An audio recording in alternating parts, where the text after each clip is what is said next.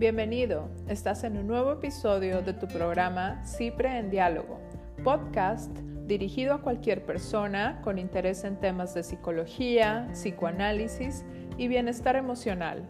Esta es una producción de Psicología Preventiva.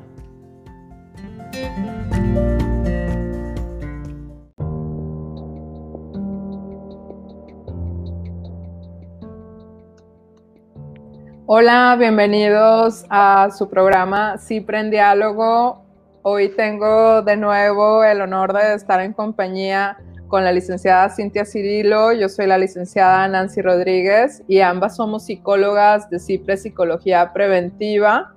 Y bueno, el día de hoy vamos a continuar. Si ayer estuvieron con nosotros, que se los agradecemos, el día de hoy vamos a continuar hablando de adolescencia ¿Y de qué tema vamos a hablar hoy, Cintia?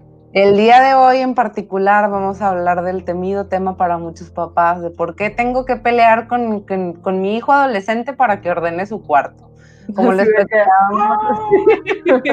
como les platicábamos un poco el día de ayer, estos son temas que surgen mucho en la consulta, en el trabajo con adolescentes, surgen mucho estas preguntas a través de redes sociales, hay miles de libros escritos y en particular Hoy nos centramos en, un libro que habla un poquito sobre esto y nos va acompañando a, pensarlo y vamos incorporando sobre, eh, sobre todos estos temas también con lo que podemos compartirles de nuestra práctica clínica y de lo que hemos estado tomando desde otros, desde otros espacios en donde nos hemos ido nutriendo como terapeutas. Entonces, ¿por qué tengo que pelear con mi hijo adolescente para que ordene su cuarto? Y ahí nos metemos en un tema, perdón que te interrumpa Nancy, en, un tema en donde tiene que ver con que el cuarto es el espacio importantísimo y fundamental para el desarrollo del adolescente. Sí, solamente quería hacer la mención de manera previa que justo ayer también les decíamos que, que varias de nuestras intervenciones, tanto en el día de ayer como hoy, son basadas en en trabajo previo que ha hecho Joseph Nobel Freud, que su libro, que por ahí también les dejé la nota este, el día de ayer, se llama Mi hijo adolescente, adiós a la infancia. Y justamente, bueno, pues quien lo quiera leer, eh, es un libro dirigido a, padres, que nos sirve tanto a padres como a propiamente psicólogos, este, porque, porque va encaminado totalmente al, al plano emocional. Pero entonces, bueno, entrándole a este tema, este, primero me pone a pensar como que eh, claramente es una, es una pregunta que nosotros quisimos aquí este, emplear, ¿no? El de por qué me tengo que pelear.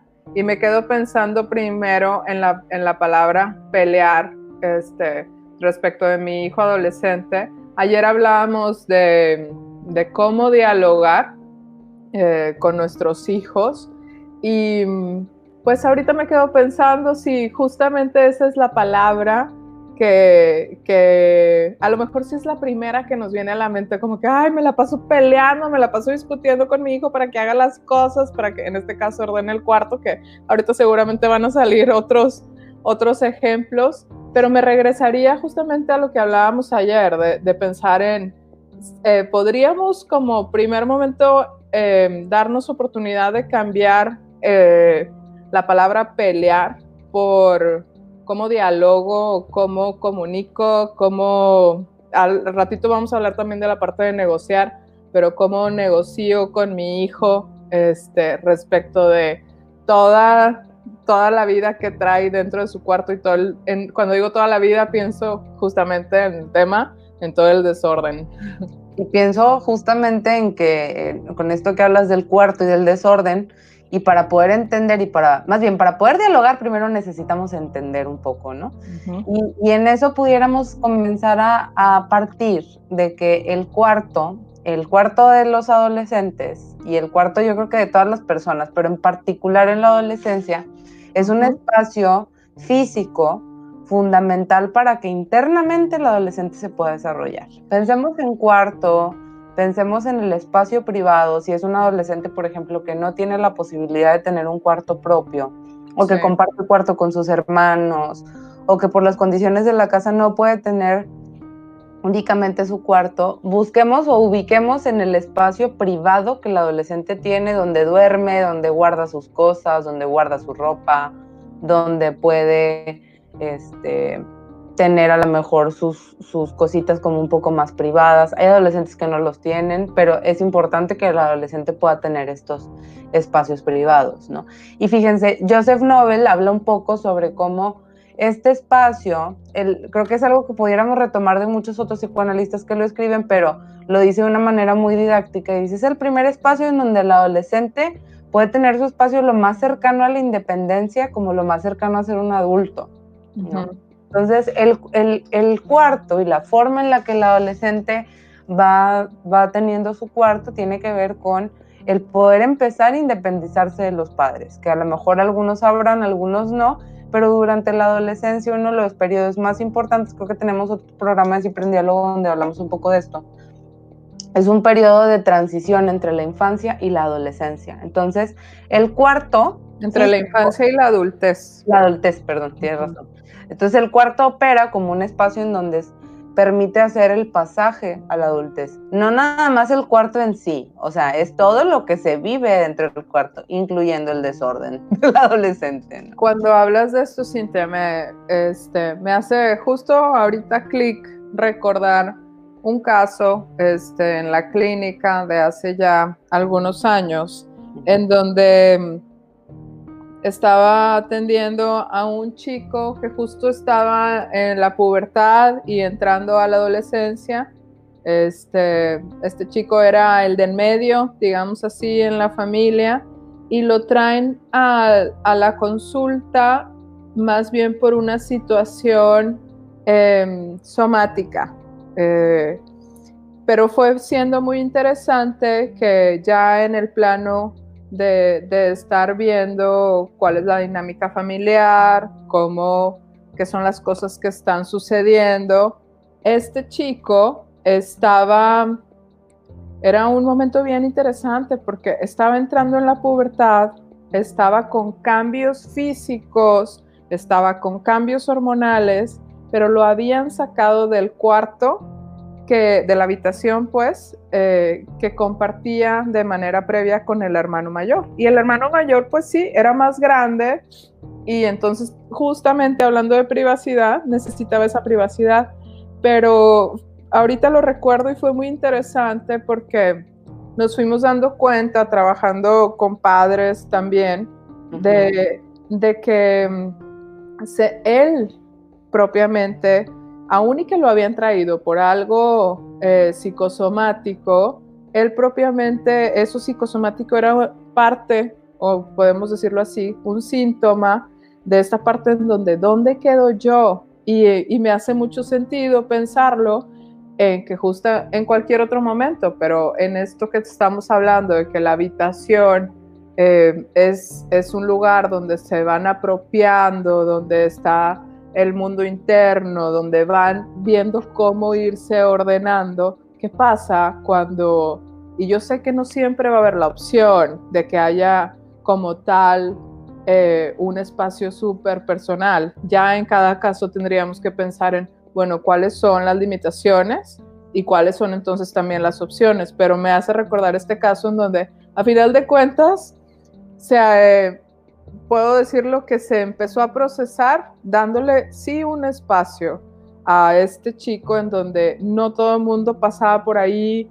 Eh, cerraron un área y eso le funcionó muy bien, o sea, porque ya no era como el área común de todos, sino él podía empezar a tener su espacio y bueno, de ahí ya una serie de cosas en lo, en lo del cuerpo, ¿no? Pero me hace mucho sentido pensar que acota un poco a esto que dice Nancy de que el chico estaba manifestando algunas cuestiones psicosomáticas para quienes no estén familiarizados con el concepto, tiene que ver a que hay algo que no se está pudiendo hablar o que a lo mejor este chico no podía, digamos que digerir emocionalmente lo que estaba sucediendo y entonces no lo podía manifestar con palabras, sino que lo manifestaba con su cuerpo.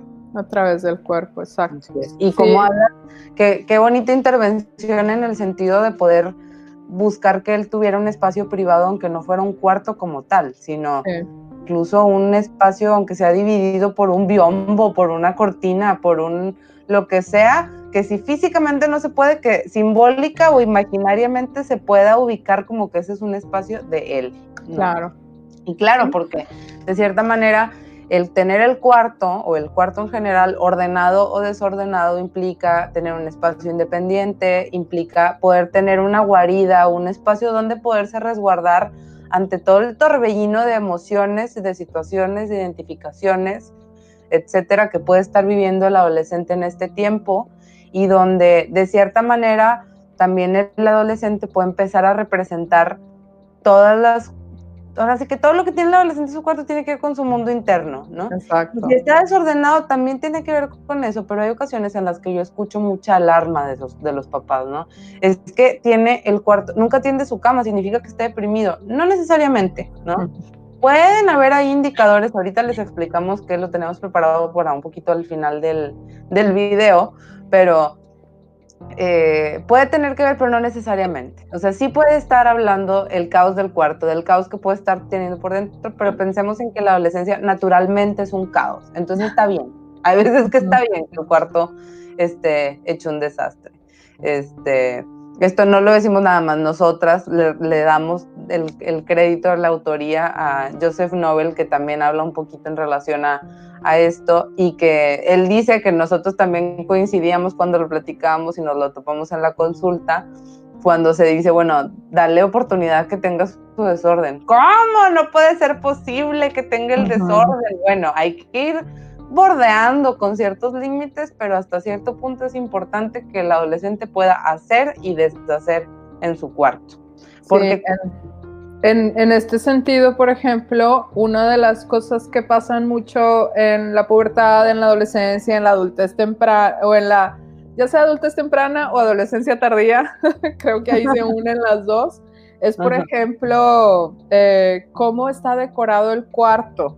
Esta parte hablábamos Cintia y yo de manera previa, este, en donde le contaba yo una anécdota, de hecho, personal, en donde me voy como a los 17 años de intercambio, tengo una hermana y compartimos habitación, regreso y la habitación está así, la pared principal tapizada, llena de sus cosas, de sus pósters, de sus artistas, de su etc. Ella es un poco menor que yo este, y para mí fue así de que, o sea, después de, no haber estado un año en esa habitación, regreso y fue una sensación de, ¿y dónde quedo yo? O sea, todo lo que estaba ahí representaba la adolescencia, digámoslo así, y el ruido interno, lo que trajera mi hermana, pero no yo. Entonces ahí estaba bien interesante cuando lo platicaba con Cintia, porque le decía, pues sí, es como todo esa en el adolescente en general, todo lo que está ahí puesto es como con lo que te vas identificando, con lo que te vas apropiando, con lo que te vas este, sintiendo bien. Por ahí, si me está escuchando mi hermana en algún momento, le va a dar risa y se va a acordar de esto. Pero. Se vuelve a enojar por la segunda parte de la historia. se vuelve a enojar porque un día llegué y quité muchas cosas. Entonces, bueno, no una hermana adolescente. perdón. no fui una hermana adolescente tan, tan agradable en, ese momento, vamos a decir. No se, no se acordó poner esos postres, no se acordó y tampoco se acordó quitarlo. No, pero entonces, bueno, el, el ejemplo nos da para, para ver cómo realmente, este, ah, estoy hablando ahorita un poco como de la decoración, pero, pero todo eso nos habla de, de cómo el adolescente se va apropiando de su espacio a su manera, a su ritmo y cómo en todo caso como, padres o acompañante, un adulto acompañante de un adolescente, hay que permitirlo. A final de cuentas es su espacio. Él está viendo cómo, como decías tú, ir pasando de, de una niñez a ir poco a poco este, entrando en, en un rol en donde se tiene que responsabilizar más de sí mismo. Cuando hablamos de desorden, pues sí, en general lo primero que pensamos es cama extendida, montones de ropa, este, libros o lo que sea que le gusta, juegos, todo desordenado. Cama no tendida. Y ahí cuando dices vasos, por ejemplo, sí pensábamos en en que también claramente en esta, en esta transición a poder hacerse más responsable, tiene que haber límites. Y hablábamos de que hay como líneas rojas que serían este, la higiene y la seguridad. Es como, como padres, sí, ok, respeto, pero también metámonos en donde aquí no nada más vives tú y tenemos que ver que en donde estás este, viviendo, pues nos implica en diferentes cosas a nosotros también. Entonces, ahorita entramos en ese tema de higiene y seguridad. Sí, que hasta cierto punto, o sea, hablamos en donde si no tiene la cama tendida, no va a afectarlo ni a él ni a nadie, ¿no? Pero si tiene comida dentro de las colchas y eso puede provocar una plaga de cucarachos que afecta a toda la familia, bueno, ahí ya estamos hablando de otra cosa. O sea, claro. ahí, habría que, justamente hay que como establecer muy bien la línea divisoria. Creo que como papás, como podernos poner a pensar también hasta dónde esto me está incomodando a mí, porque yo quiero tener el control del cuarto de mi hijo y yo quiero hacer las cosas de cierta manera. Y en donde si yo lo regaño o le pido, realmente no está corriendo ningún riesgo, sino que más bien yo no me aguanto la desesperación. Y en que otro momento digo, si le tengo que decir porque lleva toda la semana sin bañarse, ¿no? O porque... Que ahí entra la palabra que lo pensábamos tú y yo de autocuidado. Exacto. o sea, creo que este tema también como, como padres o como adultos, independientemente si sean... A veces hablamos de padres, pero se me hace importante acotar que cuando nosotros nos referimos a padres, también podemos estar hablando de figuras parentales. Eso quiere decir que son figuras que representan el cuidador primario del adolescente, es decir, los principales cuidadores o la red de apoyo con el cual el adolescente empieza a interactuar y con el cual se está formando como persona. Entonces, a veces también, este, de cierta forma, es una cuestión de uno poder renunciar a lo que a uno le, le molesta, pero otra parte es cómo yo le puedo donar o cómo lo puedo yo ir moldeando o ayudando a que él mismo se moldee más bien para que pueda ir aprendiendo y para que el cuarto le sirva como algo que le permite transitar hacia la independencia de nosotros adultos, ¿no? Y que eso es muy necesario para, para los padres, pero también para papás o para adultos puede ser muy complejo decir, está creciendo y lo tengo que ayudar a que crezca y entonces mejor yo le hago la cama, mejor este, no lo está haciendo, entonces mejor yo me pongo a trapear el baño o el cuarto porque este, lo tiene hecho un marranero o algo así. Y, en ese caso ahí interrumpimos lo que el adolescente necesita hacer. ¿Que esto puede llevar peleas? Sí. ¿Que esto puede llevar discusiones? Sí. Y esas peleas y esas discusiones, como lo hablábamos en el video anterior, es a veces necesario. No les estoy diciendo, yo lo estoy diciendo bien padre desde la comodidad de este lado, sin estarlo viviendo. Yo sé que es una cosa muy angustiante y muy pesada, pero en ocasiones también eso es necesario para poder llegar a acuerdos y para poderlo dialogar. Fíjate que es un tema que yo creo da para, para hablarlo en otro este, de nuestros episodios, pero de manera breve menciono.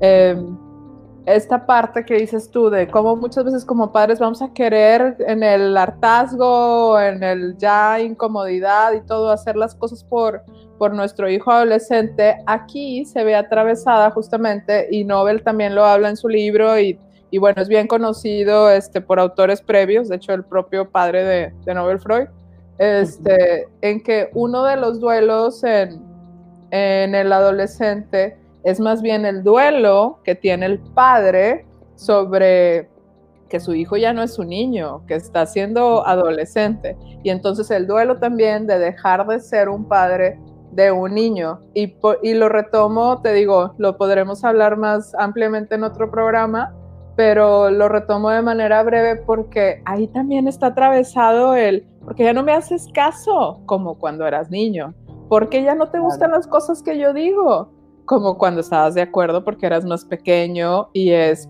y es parte... Me contestas antes no me contestabas porque a lo mejor nunca estuvo de acuerdo, pero ahorita ya se da cuenta que no estuvo de acuerdo. ¿Quién sabe? Sí, o a lo mejor sí estaba, pero simplemente está viviendo una, un momento diferente en su vida, identificándose con otras áreas y todo. Entonces, bueno, en esta parte justamente entra el tema de negociar, ¿no? Que, que es una de las como no es la solución a todo, pero sí es una de las posibilidades como para, para poder tener mejores acuerdos, mejor diálogo con nuestro hijo. Y ahí, ¿qué pensaríamos, Cintia, en, esta posibilidad de negociar? Una parte es que el cuarto comienza entonces a ser su espacio, pero los espacios también implican como ciertas responsabilidades. Claro. Y no es una responsabilidad como la escuela que tiene que hacer la tarea, es diferente. O sea, esta es una cosa en donde el propio adolescente se tiene que ir apropiando. Entonces, hay cosas en donde a través de la negociación como adultos pudiéramos ayudar a que el mismo adolescente se vaya haciendo cargo de eso. No va a ser como yo quiero, o sea, no va a trapear como yo quiero, no va a tender la cama como yo quiero, no. Me decía un adolescente en alguna ocasión, es que hasta me dice cómo agarrar el trapeador sea, yo ya quiero hacerlo diferente, ¿no? Y un día llegó y quitó todo y ya, ¿no? Este, le pudo decir a la mamá, ya déjame, este. Pero también es eso, hay veces que los adolescentes no nos dicen cómo se sienten, que es lo que platicábamos en el video anterior. No nos dicen qué es lo que están sintiendo, no nos dicen qué es lo que están pensando y, más bien lo actúan o hacen una rabieta. Entonces, en ese sentido, nosotros necesitamos ayudarles a negociar y a ver cómo podemos hacer un acuerdo en donde se respete lo que el adolescente quiere y necesita, pero también que hay, hay ocasiones en las que necesitamos hacer un límite, ¿no?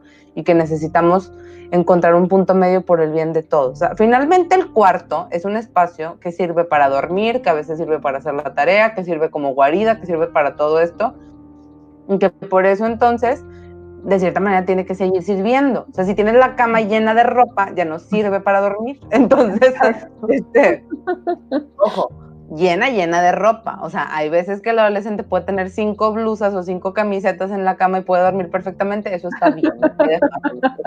eso no le está afectando a él ni a la persona, a la, mamá o al papá sí puede estarles ahí dando cortocircuito, pero hay que darnos una pastillita de paciencia para que no existe. Y recordar, y recordar la propia adolescencia, ¿no? O sea, no es en vano que cuando tú y yo pensábamos en este programa, salieron todas estas anécdotas de, nuestra propia adolescencia, que hace ratito pues les contaba una, ¿no? Entonces bien, bien interesante como recordar también cómo la pasamos nosotros, qué implicó para nosotros, qué cambios tuvimos que hacer, cómo justamente nos tuvimos que ir responsabilizando, cómo hay cosas que seguimos como adultos y aceptémoslo, haciendo.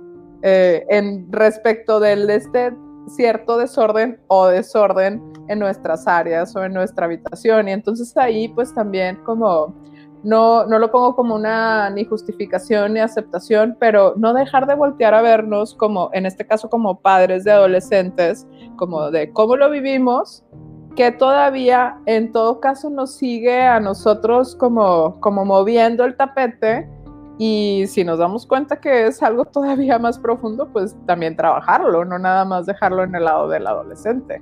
Claro, hay que, hay que voltear a ver qué parte de nosotros está ahí, ¿no? En ese sentido, sí es importante poner límites. Si el adolescente a veces no cede, es importante que nosotros velemos por su autocuidado, claro. o sea, por su salud, por su salud física y por su salud emocional. Este, pero también primero hay que intentar negociar y primero hay que intentar hablar. O sea, eso es importante. No llegar imponiendo, sino primero hay que buscar otras maneras. Si ya no hay de otra, pedir asesoría y si no hay de otra, pues ya pongo el límite tajante, ¿no? Pero una forma de negociar también tiene que ver con que el adolescente se puede ir haciendo cargo y por otra parte poderle ir empezando a donar ciertas responsabilidades, ¿no? O sea, si yo, mamá o papá, me encargo de lavar la ropa y entonces el adolescente no tiene la ropa sucia en donde la tiene que poner, yo le puedo decir, es que yo no te la voy a lavar, ¿no? O sea, necesito que me la pongas aquí o no la voy a lavar, ¿no? Y es completamente válido, porque de cierta manera el adolescente necesita saber que no todo es él, ¿no? Que necesita pensar en otros, pero lo recomendable es hacerlo de una manera cálida, de una manera en donde le quede claro al adolescente que esto lo hacemos por su cuidado y porque es una responsabilidad compartida entre la familia, ¿no? Que si él no se siente cómodo poniéndola ahí, pues a lo mejor le enseñamos y que lave su ropa, ¿no? Claro. Este, y se va haciendo cargo. No, es que no quiere cenar a la hora en la que le digo que vaya a cenar. Bueno, pues a lo mejor hay que enseñarle para que él se haga de cenar a la hora en la que a él le dé hambre, ¿no? Este, no es que solamente está comiendo, bueno, pues hay que hablar con él sobre la importancia del autocuidado y de todas estas cosas, ¿no? Pero hay que, como pienso, hay que darle la, vuelta al engrane en ciertas ocasiones y buscar justamente la negociación, o sea, darle lugar y que el adolescente sienta que nos tomamos en cuenta lo que piensa, que tomamos en cuenta lo que cree, que nos damos el tiempo para preguntarle y que uno como adulto puede renunciar un poco a nuestras expectativas y tomamos en cuenta la de y podemos llegar a un punto en común, es algo que puede ser muy valioso y que incluso puede ser un aprendizaje de vida para otros momentos. Claro. El decir, bueno, hay ocasiones, ni yo tengo que eh, someterme, por así decirle, a los deseos y mandatos de esos, de esos adultos. y tampoco todo se puede hacer como yo quiero. O sea, necesitamos un, un acuerdo en conjunto por la salud mental de toda la familia. Bien. Pero pues para ello hay que darle cierta libertad. Muy bien, pues yo creo eh, la idea siempre de estos programas va a ser el que nos acompañen, pero también el que puedan justamente ustedes reflexionar y puedan irse con dudas, puedan irse con preguntas, puedan ponerse a, si es así el caso, a platicar justamente con su pareja, con quien comparten la vida este, y responsabilidad también de este, de este adolescente. Y, siempre, bueno, acá en, sí, como en, en en Diálogo, como siempre se los decimos, estamos eh, con las puertas abiertas, en este caso las redes sociales abiertas para, para escucharlos, para leer sus comentarios, para saber qué intereses traen y nosotros por ahí preparar un tema que tenga que ver. Entonces, bueno, Cintia, dejemos, dejemos por acá por y estoy viendo que nos estás diciendo próximamente de qué vamos a hablar. Y el siguiente, vamos a seguir compartiendo sobre temas de la adolescencia. Por favor, si alguien tiene alguna duda, acérquense a nosotros, escríbanos y nosotros con mucho gusto vamos a tomar sus preguntas para tratarlas de, responder durante los programas. Eh, les recordamos que nos vean en nuestro canal de YouTube, aquí a través de Facebook, en, en en Instagram, en, Spotify. Entonces, vamos a hablar el siguiente programa sobre por qué mi hijo adolescente le hace más caso a sus amigos que a mí. Vamos a hablar sobre todo este tema de la relación con pares y la relación con, con pares, es decir, sus amigos, y la relación con los padres. Entonces, no se lo pierdan, platíquenos sus dudas, denos retroalimentación y los estamos escuchando. Un gusto estar compartiendo este espacio contigo, Nancy, y nos vemos pronto. Igualmente, nos vemos pronto. Bye bye.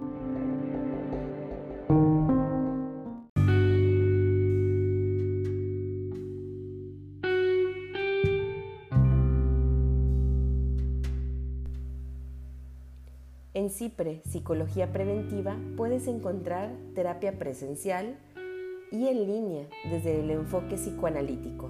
Puedes hacer una cita llamando al 01800 00 mente o envíanos un correo por medio de nuestra página de internet www.psicologiapreventiva.com.mx.